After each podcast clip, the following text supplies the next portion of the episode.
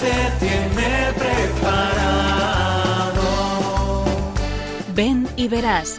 Hoy con las Cruzadas de Santa María en un programa dirigido por María José Luciáñez.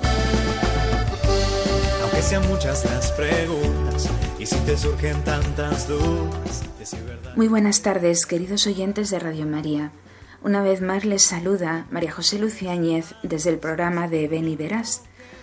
Acabamos de comenzar el mes de noviembre, un mes en el que la naturaleza, con la caída de las hojas y esa belleza tan trascendente que, rodea nuestros campos, nuestros bosques, nuestras montañas, nos anuncia y nos hace eh, eh, vibrar ¿no? con una verdad de nuestra vida. La vida pasa, la eternidad se acerca, solo el amor permanece. Ayer celebrábamos a todos los santos, todos aquellos santos anónimos que no celebra el calendario y que son ingente en número, una muchedumbre que no podríamos contar, dice la liturgia. Los santos, en palabras de San Bernardo, son modelo y ejemplo, porque todos han tenido sus fallos, sus caídas y por lo tanto son un modelo, porque nos gritan, y es una segunda característica, que es posible, son una motivación y un estímulo para todos nosotros. Son nuestros protectores y esto nos llena de confianza. Intercesores, motivación y estímulo, y son también modelo y ejemplo. Cada uno podemos fijarnos en algunos de los santos y tomar aquellas características o aquel tipo de vida con el cual nos podemos eh, comparar, porque quizá tengamos los mismos defectos o tengamos quizá eh, aquel tipo de vida ¿no? con el cual nos podemos asemejar. Bueno, cada uno tenemos nuestro santo de devoción, pero hay muchos santos que son muy desconocidos. El rostro más bello de la Iglesia, como dicen los papas, lo más resplandeciente de la vida de la Iglesia, que nos están gritando es posible, están pendientes de nuestra salvación y sin embargo qué poco los conocemos. Entre todos los santos hay un modo particular de santidad, que es la santidad femenina, las mujeres santas. Esto no significa que, que los varones no puedan fijarse, eh, ni tampoco que las mujeres santas dejen de ser intercesoras eh, para los varones, que lo son. Pero significa que claramente nos hacen eh, ver un rostro un poquito diferente de la Iglesia. Y en esto acudo a las palabras de San Juan Pablo II, este gran santo que celebrábamos el mes anterior, que acuñó el término el genio femenino. Y ese genio femenino, además escribió una carta apostólica dedicada a la mujer, Mulieris Dignitatem, eh, una carta muy recomendable para darnos cuenta de lo que significa ser mujer. Alude en ella a las características particulares de la mujer y dice que esas características radican en la maternidad. Es un ser dotado biológicamente para ser madre y esta maternidad claramente muestra una pasión particular por el cuidado de lo humano y por extensión de toda persona humana, de cada una de las personas humanas. Este rasgo es particularmente significativo. Por ello, eh, vive eh, extraordinariamente lo ordinario. Y este rasgo, ¿no? en el cual consiste el genio femenino, eh, es capital, vivir lo ordinario extraordinariamente bien. Por eso nos vamos a centrar en el programa de hoy en las mujeres santas, estas que vivieron extraordinariamente bien lo ordinario, estas que tuvieron una pasión particular por el cuidado de lo humano, también los varones, pero con un matiz un poquito diferente en lo femenino. ¿A quién se le oculta hoy la necesidad de dar más espacio a las razones del corazón? dice el Papa Juan Pablo II. En un mundo como el actual, dominado por la técnica, se siente la exigencia de esta complementariedad de la mujer, para que el ser humano pueda vivir sin deshumanizarse del todo. Y casi siempre son las mujeres las que mantienen intacta la dignidad humana, señala Benedicto XVI en un discurso del 22 de marzo del 2009. Quizá por este cuidado de lo humano, por esta vida extraordinaria de lo ordinario, por esta pasión en acercarse a lo concreto, quizá eh, también, de alguna manera, hay mm, como menos santas canonizadas que, que santos, quizá. Pero bueno, eso lo dejo a la elección de Dios, que es realmente el que, el que determina todas las cosas que tienen que ver con el corazón, con la santidad, con la vida del cristiano con fe aquí en la tierra. Un cristiano que, eh, que arraiga su fe en, bueno, en este Dios que se ha hecho hombre por una mujer, por el sí de una mujer. Por eso vamos a recorrer eh, muy brevemente eh, algunas pinceladas de la santidad de algunas mujeres desde el siglo XIV hasta, bueno, casi nuestros días, hasta el siglo XX porque lógicamente la vida de las mujeres de hoy no está eh, canonizada, ¿no? ha pasado por esa, ese estudio de la heroicidad de las virtudes, de mm, ese estudio minucioso que realiza la Iglesia para poder canonizarlas. Realmente en el día de ayer mm, seguro que venerábamos a muchas mujeres que no se encuentran en los altares pero que disfrutan de la santidad de Dios y de la presencia de Dios y de la visión de Dios cara a cara en la eternidad. Por eso no se vayan, porque enseguida vamos a recorrer las vidas de algunas de ellas que van a ser nuestros contertulios en el programa de hoy. Más allá de mis miedos, más allá de mi inseguridad, quiero darte mi respuesta Aquí estoy para hacer tu voluntad, para que mi amor sea decirte sí hasta el final. Para que mi amor no sea un sentimiento, tan solo un deslumbramiento pasajero. Para no gastar mis palabras más mías, ni vaciar de contenido mi te quiero. Quiero hundir más hondo mis raíces en ti y cimentar en solidez este mi afecto. Pues mi corazón que es inquieto y es frágil, solo acierta si se abraza tu proyecto más allá de mis miedos, más allá de mi inseguridad. Quiero darte mi respuesta. Aquí estoy para hacer tu voluntad, para que mi amor sea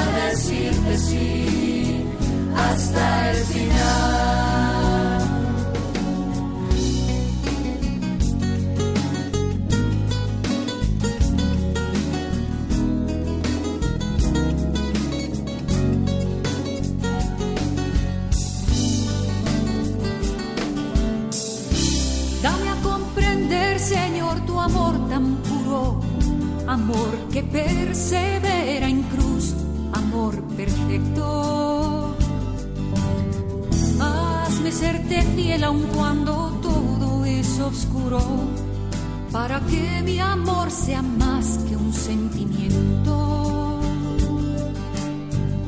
Pongo mi pequeña vida hoy en tus manos, por sobre inseguridades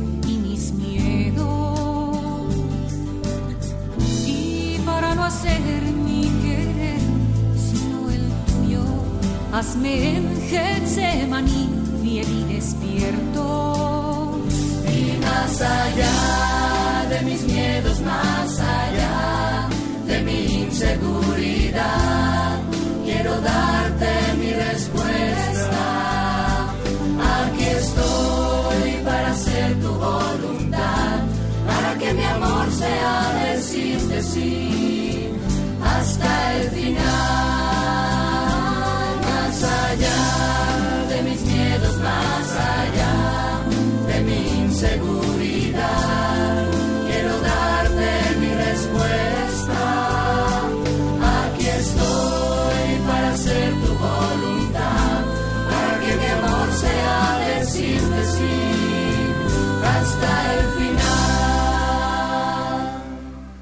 Nos encontramos en el programa Ven y Verás. Les habla María José Luciáñez. Acabamos de escuchar la canción Más allá de mis miedos y seguidos de esta canción vamos a, a, a quitarnos y a librarnos del miedo para poder seguir el ejemplo de nuestros invitados del programa de hoy. Invitados que son invitadas. Catalina de Siena, María Micaela del Santísimo Sacramento, la Beata Victoria, Josefa Segovia y como colofón, broche de oro, Santa Benedicta, Teresa Benedicta de la Cruz, Edith Stein. Recorremos de, de esta manera solo con algunos puntos, porque hay eh, muchas figuras que podríamos haber traído como invitadas eh, en el programa de hoy, recorremos desde el siglo XIV hasta el siglo XX algunos puntos de la historia de la Iglesia, de esa historia bella que cuentan los santos. En el siglo XIV tenemos una mujer santa, valiente, arriesgada, doctora de la Iglesia, Catalina de Siena, que para algunos es incluso una rebelde. Hizo obras grandes que ella misma no podría imaginar en su tiempo ni tampoco la trascendencia que iba a tener en la vida de la Iglesia, simplemente porque se dejó hacer por Dios. Nace en 1347 en Siena y muere en 1380 en Roma. Posiblemente conocida, pero vamos a escuchar qué obras fue la, las que realizó en la Iglesia, de gran envergadura. Se puede decir que Santa Catalina de Siena es una de las grandes heroínas del cristianismo. Fue filósofa, teóloga, vidente y dedicó toda su vida a los pobres. Además de todo eso, pasó a la historia por su labor como diplomática y mediadora de paz. Si no fuera por Santa Catalina, quizás la sede del Papa estaría en Aviñón, Francia. En 1377, ella convenció al Papa para que el papado regresara a Roma. Gregorio XI Gregorio XI decidió que el papado volvía a Roma después de que Catalina de Siena le reveló un voto secreto que él había hecho. El Papa había prometido que si le elegían pontífice, el papado volvería a Roma. Santa Catalina también luchó por la paz durante el cisma de Occidente que inició en 1378, un periodo en que la Iglesia Católica estuvo dividida. Nel frattempo, En aquel tiempo los cardenales que habían elegido a Urbano VI se arrepintieron de su elección. Decían que no había sido válida, así que eligieron a un antipapa, Clemente VII, un cardenal suizo. Por eso la Iglesia se dividió. Su vida y obra la llevaron a ser una de las primeras mujeres nombradas doctora de la Iglesia. Por eso nos sorprende que exista un centro de estudios en Roma dedicado a ella. El centro está en el mismo edificio en el que Santa Catalina vivió los últimos años de su vida. Hay mucho interés internacional. Muchos estudiantes extranjeros nos contactan para venir a estudiar a la biblioteca. Aquí conservan todo lo relacionado a Santa Catalina, cartas, oraciones, biografías, estudios y una serie de volúmenes con todo lo que se ha publicado sobre ella. Acuden al centro desde aficionados hasta estudiantes. Si visita Roma y quiere conocer más sobre la vida de Santa Catalina, visite el centro de estudios, la capilla donde ella rezaba en este mismo edificio y la Basílica de Santa María in Sopra Minerva, donde se encuentra su tumba. No está mal nuestra invitada del programa de hoy, pero no menos quizá sea la siguiente a la que invitamos. Saltamos cuatro siglos, nos situamos en el siglo XIX, cinco siglos, vamos al siglo XIX y contemplamos la vida de Santa María Micaela, que nace en 1809 en Madrid, en la capital. Muere en Valencia en 1865. Recorre, por lo tanto, gran parte del siglo XIX en España. Un siglo que no se caracteriza precisamente por la vida de fe, ni en España ni quizá en el resto de Europa. Una mujer que es aristócrata, amiga incluso de la reina Isabel II, una mujer apasionada. Creo que es un, un buen espejo en el cual podemos mirarnos las mujeres en este siglo aún más descreído que el siglo XIX, yo diría que no, mucho peor que el siglo XIX en Madrid. Madrileña, aristócrata. Vamos a escuchar una, un breve retazo que realiza de ella el, el entonces arzobispo de Valladolid, Monseñor Blázquez, que conmemora en el 2019 un acontecimiento de las adoratrices, la institución religiosa que fundó Santa María Micaela. Indica también lo que significa verdaderamente la palabra amor, que es entrega. Y comienza eh, su homilía diciendo una frase lapidaria, los santos son un regalo de Dios. Las personas son un don de Dios para el hombre, para cada uno de nosotros. Los santos son un regalo. La, la santa que tenemos ahora como invitada une dos realidades, la adoración a Dios y el encuentro con los más desfavorecidos, uniendo así el gran mandamiento que Dios nos da. Amarás al Señor tu Dios y al prójimo como a ti mismo. Pues vamos a escuchar esta pequeña mm, biografía de Santa María Micaela del Santísimo Sacramento. Santa María Micaela, un santo es un regalo de Dios.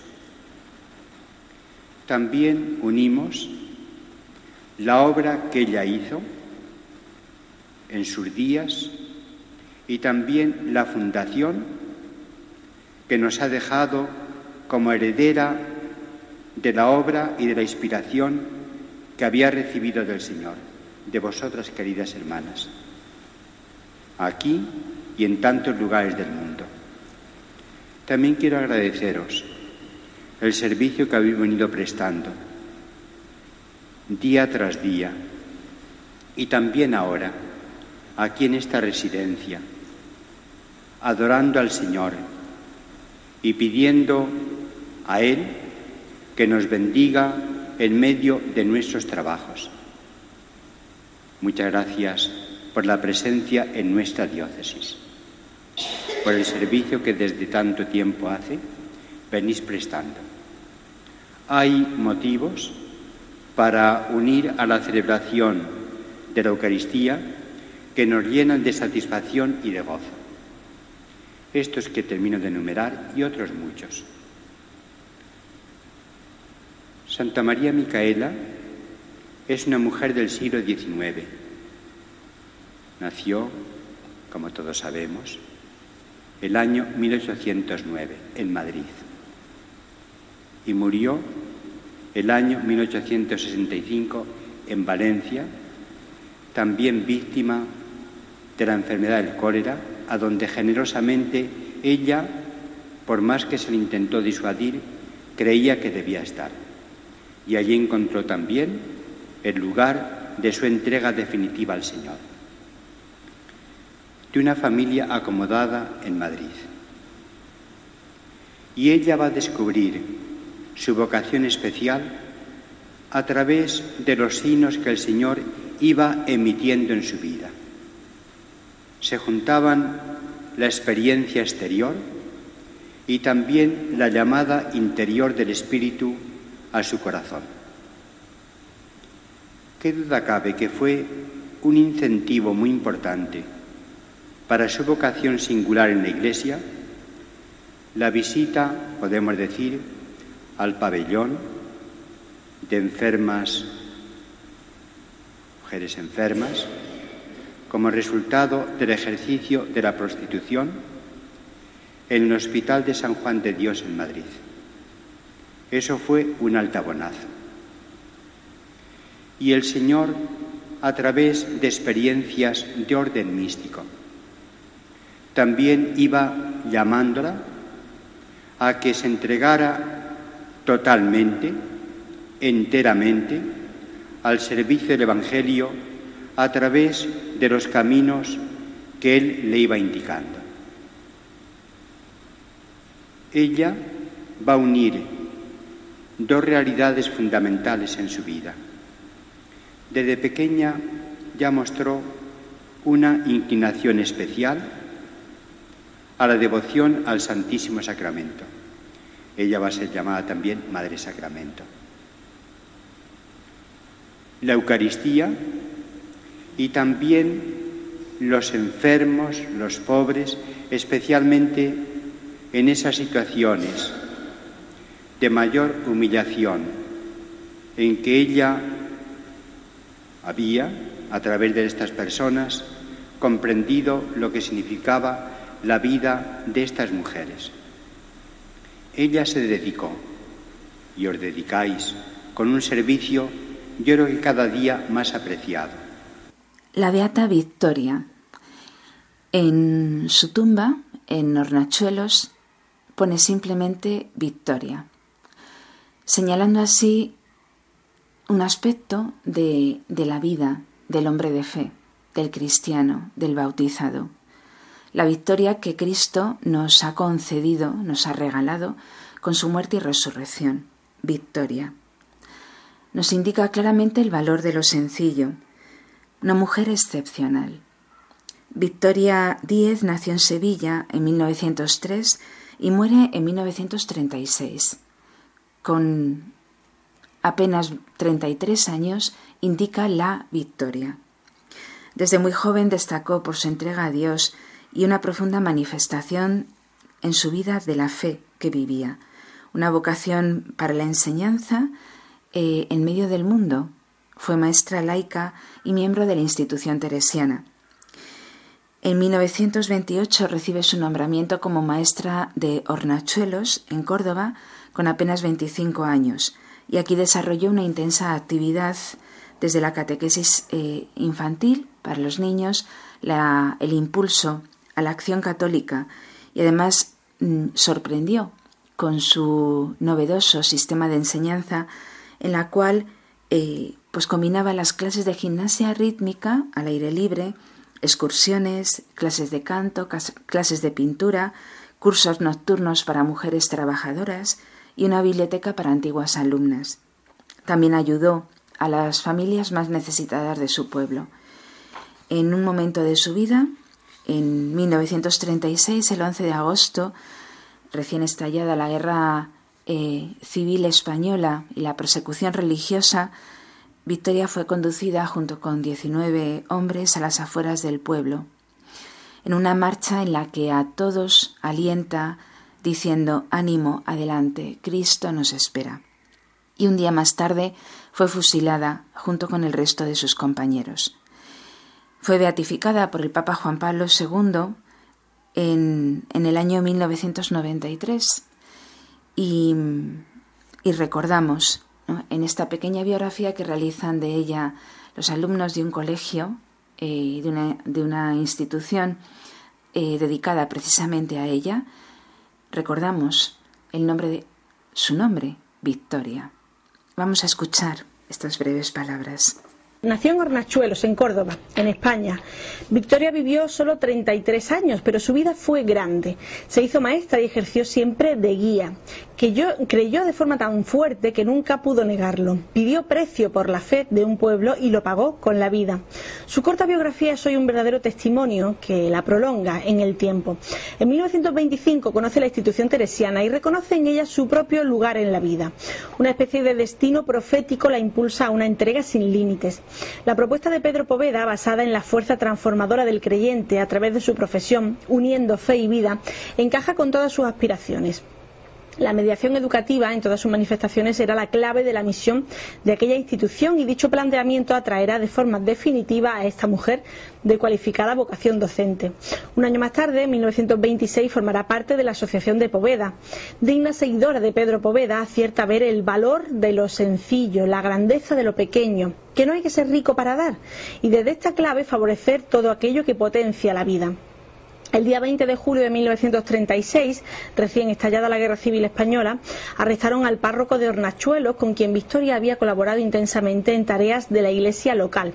El 11 de agosto era requerida a prestar declaración ante el comité y en la, en la madrugada del día 12 Victoria fue conducida junto con 17 hombres más a las afueras del pueblo para emprender una marcha de 12 kilómetros sin vuelta posible. Y tal vez sea este camino el que la convierte en una mujer excepcional. Victoria miembro de la institución teresiana, que es fundada con San Pedro Poveda, que murió eh, unos días antes que su hija, Victoria. San Pedro Poveda eh, murió también víctima de la persecución religiosa unos días antes. Eh, una de sus hijas, acabamos de escuchar su pequeña biografía, es Victoria. La fundación de la institución teresiana eh, fue llevada a cabo por eh, San Pedro Poveda y por eh, Josefa Segovia. No está beatificada ni canonizada por la Iglesia, pero claramente es una mujer santa. Vamos a, a recorrer ahora su biografía. Nace en 1891 y muere en 1957. Hola, soy Josefa Segovia, Pepita para los amigos. Nací en Jaén el 10 de octubre de 1891 y fue una niña muy alegre, simpática y responsable. Mi padre se llamaba Manuel y mi madre Lola. Cuando yo nací ya había nacido mi hermana Aurora. Luego vinieron al mundo Lola, Carmen, Manolo e Isabel, la pequeña que traía los ojos azules como el mar. Mi padre trabajaba como delineante de obras públicas y como profesor de dibujo. Mi madre era ama de casa y tenía que hacer muchas cuentas para llegar a fin de mes porque formábamos una familia muy grande.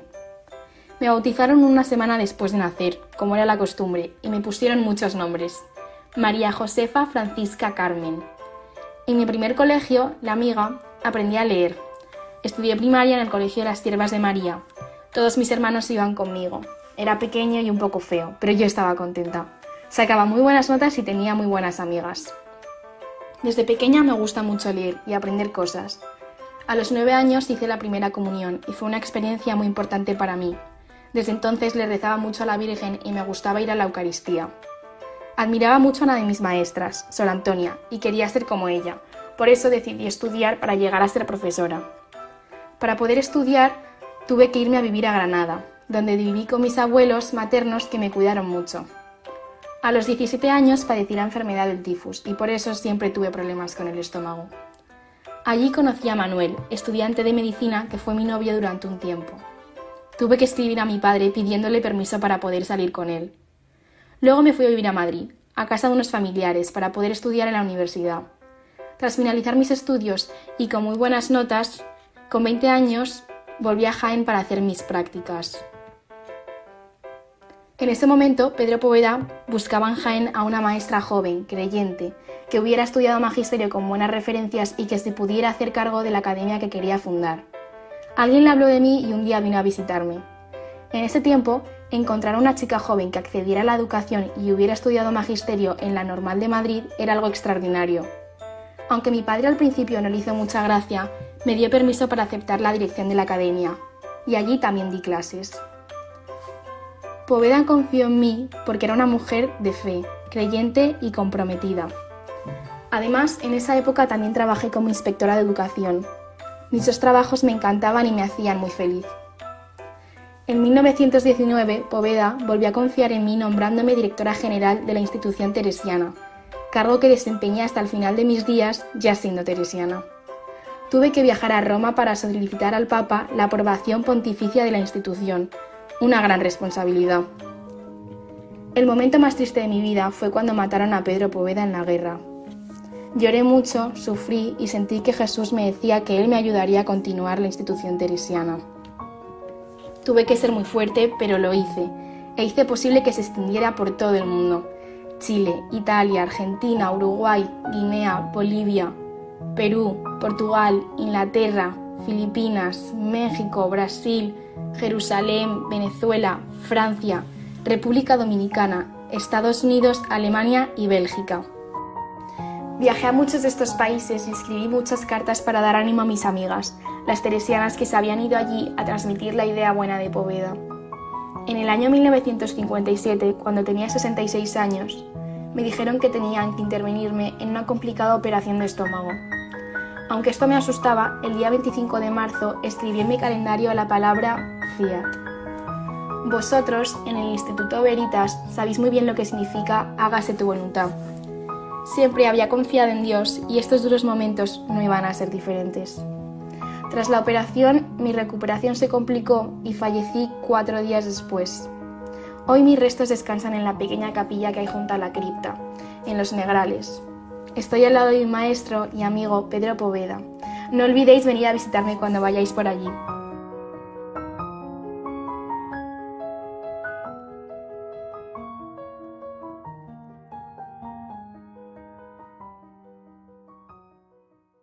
Con motivo de la visita del Papa Francisco a Auschwitz, se cita esta brevísima biografía de Santa Teresa Benedicta de la Cruz e Stein, de la que posiblemente nuestros oyentes hayan oído hablar y conozcan quizá muchos más rasgos de la biografía, pero no puedo dejar de tenerla como invitada en este programa, pues particularmente como profesora universitaria me resulta eh, de especial devoción.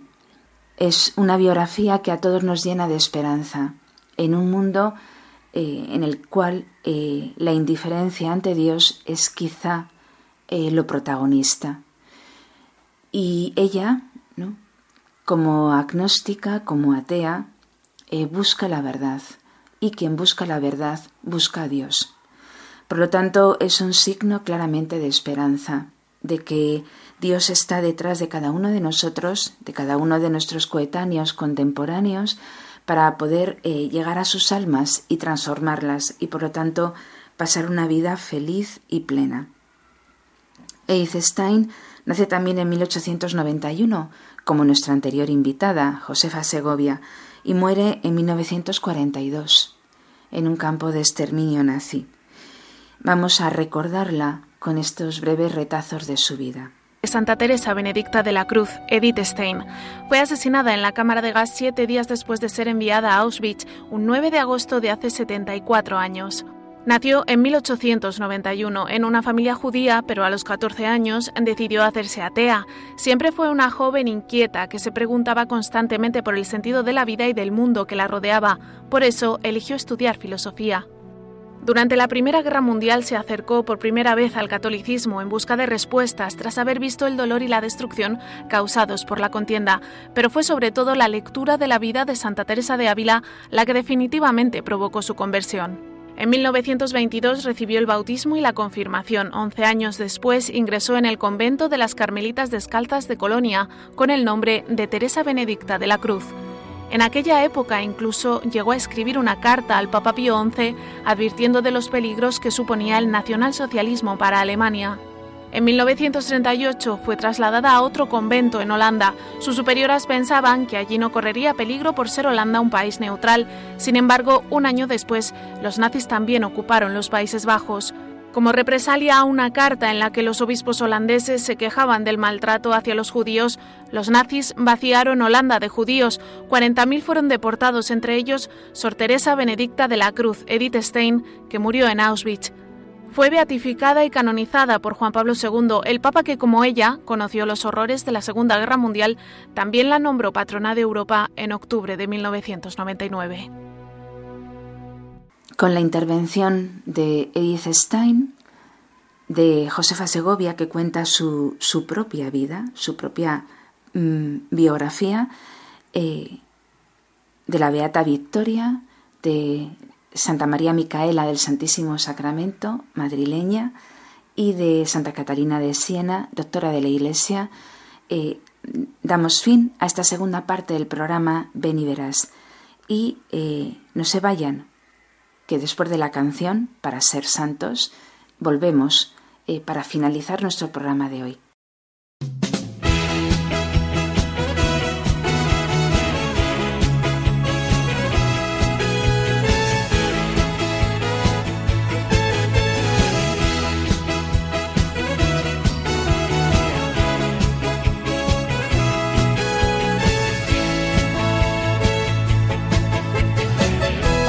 Santo hay que ser feliz. No hay santidad sin felicidad. Para ser santo hay que ser feliz primero. Para ser santo hay que ser sencillo. No hay santidad sin sencillez. Para ser santo hay que ser sencillo primero.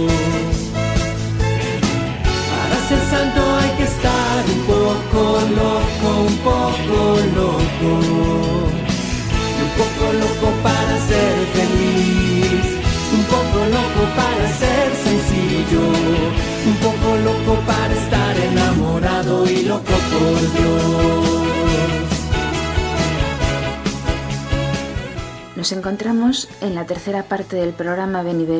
Sigue con ustedes María José Luciáñez en, este breve programa dedicado especialmente a la santidad de algunas mujeres, a la santidad femenina.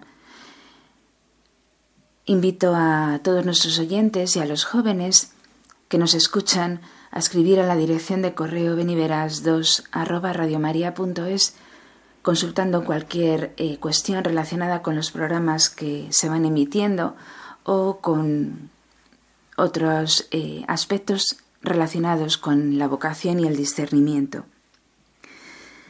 El genio femenino, término acuñado por San Juan Pablo II en su carta apostólica eh, Mulieris Dignitatem, en la cual señala, como hemos recordado en el programa, que lo propio femenino es especialmente símbolo de lo humano y de la Iglesia, llamada la unión con Cristo, esposo.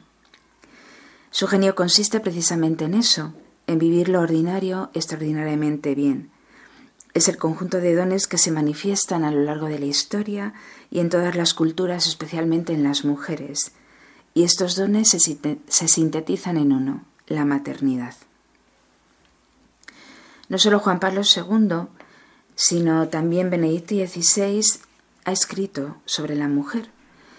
Dice que es esa verdadera ayuda complementaria que se le da al hombre para salir de la soledad y realizar en comunión la gran misión que Dios le ha confiado, la de construir un mundo nuevo basado en la ley del amor. El Papa Benedicto XVI, recogiendo sus pensamientos sobre la mujer, entremezcla también algunos pensamientos de San Juan Pablo II, como aquel que hemos recordado en el programa, que la mujer es el actual testimonio de aquellos valores que solo se ven con los ojos del corazón. Pero recalcando la complementariedad, hombre y mujer están llamados a enriquecerse recíprocamente en comunión y colaboración, no solo en el matrimonio y en la familia, sino también en todas las dimensiones de la sociedad. Por eso, Benedicto eh, anima a las mujeres a participar con una presencia vital en las fuerzas laborales y en las instituciones de la sociedad, porque tienen un papel indispensable en la sociedad eh, y especialmente para poder eh, bueno, realizar una verdadera ecología humana. En Mulieris Dignitatem habla del carisma profético de la mujer como portadora del amor, que comunica calor y humanidad a un mundo que con frecuencia juzga el valor de la persona con criterios fríos de explotación y provecho. Y por eso se necesitan mujeres totalmente de Dios y totalmente del prójimo, como hemos podido ver a lo largo de la breve biografía de las invitadas a nuestro programa, el amor a Dios y el amor al prójimo. Pero no querría concluir este programa sin recurrir a una gran santa y una gran mujer española, genuinamente española, que es Santa Teresa de Jesús, la Santa de Ávila. Una mujer que nuestros oyentes conocen eh, particularmente. El otro día eh, hablando con una joven eh, china que buscaba eh, un nombre adecuado para, para sí mismo, porque el que tenía no le terminaba de convencer. Y entonces yo le dije, un nombre muy español es Teresa.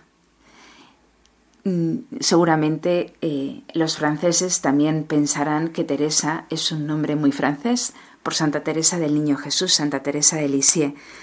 Pero bueno, es un nombre muy español. Teresa de Jesús. Mm, yo recalcaría en su breve biografía, eh, bueno, breve porque eh, nos tenemos que centrar a unas cuantas mujeres y de Santa Teresa de Jesús hemos hablado abundantemente en otros programas, pero yo recalcaría por si ayuda a alguno de nuestros oyentes algunas de sus afirmaciones clave. Determinada determinación, la humildad, la alegría y un verdadero feminismo. Y también sus palabras finales, al fin muero hija de la Iglesia. Esta gran mística, esta gran mujer, mística porque experimenta verdaderamente a Dios y es eh, doctora de una vida, doctora de una experiencia con la que ella alimentó su corazón, que nos haga realmente arder el corazón y consumirlo en fuego de amor, del verdadero amor, que solamente se puede nutrir del amor a Dios. Si hablamos de la palabra amor, recurrimos a Santa Teresa. Si hablamos de la palabra verdad, claro, recurrimos a una de sus hijas, Santa Teresa Benedicta de la Cruz, que nos, eh, a la que hemos escuchado en la parte anterior del programa. Pero si hablamos de verdad, también hay que recurrir a esta santa aulense. La verdad no se aprende en conceptos, sino en la vida y precisamente en la amistad con la verdad. Y ella ¿no? dice que la oración precisamente es tratar de amistad con quien sabemos nos ama. Y habla precisamente de que ahí, en la oración, eh, se nutre el hombre de la verdad. Lo que define a Santa Teresa es su entrega, su entrega, ¿no? Es su amistad con la verdad y es morir hija de la Iglesia. Eh, pues esta mujer nos habla de precisamente, y de ella debemos aprender, aquello que decía eh, Juan Pablo II en Cuatro Vientos en el 2003. La verdadera crisis del mundo moderno es la falta de interioridad. Y precisamente Santa Teresa nos enseña a cultivar esa interioridad y el propio conocimiento. Ella construye un espacio interior que regula a toda la persona. ¿Cómo construye ese espacio interior? Su obra cúspide son las moradas, el castillo interior. Cómo nos habla de esa construcción del espacio interior en el cual es necesario que no entren las sabandijas, es decir, que no entre aquello que no es Dios. Ese espacio interior del cual también nos habla un gran santo a finales del siglo XIX, el cardenal Newman, de la conciencia. Pero también de la conciencia nos habla otro santo, Tomás Moro, en el siglo eh, finales del siglo XV, comienzos del XVI, porque en el fondo todos los santos nos hablan de lo mismo. Eh, Tomás Moro, Santo Tomás Moro, el santo de la conciencia, como el cardenal Newman, como Santa Teresa de Jesús, como Edith Stein. Dice Santa Teresa de Jesús, vile con los ojos del alma más que con los ojos del cuerpo, y sucedió hace muchos años. Y ella escribe, y todavía lo tengo presente, porque está en continua comunicación con aquel que vive en su espacio interior y al cual hay que recurrir continuamente para que no esté solo. Estamos siempre en compañía de ese Dios en el espacio interior y sin embargo andamos derramados hacia el exterior, ¿no? sin recurrir a este eh, Dios que vive conmigo. Jesucristo no es una idea y por eso es necesario mm, ese diálogo continuo con Jesucristo que vive en el alma por la gracia y representárnosle muchas veces, ¿no? recurrir a su santa humanidad, como nos decía la santa, para poder conocernos a nosotros mismos y conocer a Dios. Y por eso dirá, humildad es propio conocimiento. Ese mundo interior además como espacio de libertad. Allí nos encontramos con Dios. Allí me encuentro conmigo mismo. Allí mm, eh, enraizo mi propia libertad. Bueno, pues palabras clave en el pensamiento de Santa Teresa. mm, y ella misma se declara así mujer, eh, una mujer que mm, en su tiempo precisamente era menospreciada, pero recurre claramente a su ser mujer y vive su relación con Dios como mujer. La libertad que se enraiza precisamente en el espacio interior y ella misma afirma frente a Dios todo lo demás es secundario. Dice también esta vida que es todo mentira y falsedad, reconociendo aquello que es secundario, dando la prioridad a Dios, encuentro mi, mi ansia de libertad y la puedo planificar y llenar. Mira la vida como desde lo alto, viviendo con una sana y santa libertad frente a dimes y diretes, es decir, a los cotilleos de la gente. Muy poco se me da de todo, llegará a decir. El mundo interior como espacio de libertad y podéis pasearos sin permiso de nadie, dirá Santa Teresa. Ahí se encuentra con Dios. Este encuentro con Cristo nos ayudará también a nosotros y nos lo recuerda la liturgia de estos primeros días de noviembre la vida humana, dirá Santa Teresa, unos trabajillos envueltos en mil contentos que se acabarán enseguida. Como nos enseñan los santos a vivir esta vida, como nos enseñan a vivirla con plenitud, sabiendo que la plenitud verdadera está en la otra vida. Bueno, pues con estas breves palabras de Santa Teresa de Jesús nos despedimos hasta el programa siguiente y les deseo un feliz mes de noviembre que da paso al adviento. Y así, tiempo litúrgico tras tiempo litúrgico, se va completando el curso de nuestra vida que nos lleva a la vida eterna. Pues muy buenas tardes, queridos oyentes, y hasta el próximo programa. Con María aprendemos el sí, queremos servir, cumplir la misión del Padre a ser como Cristo Jesús. Todo dar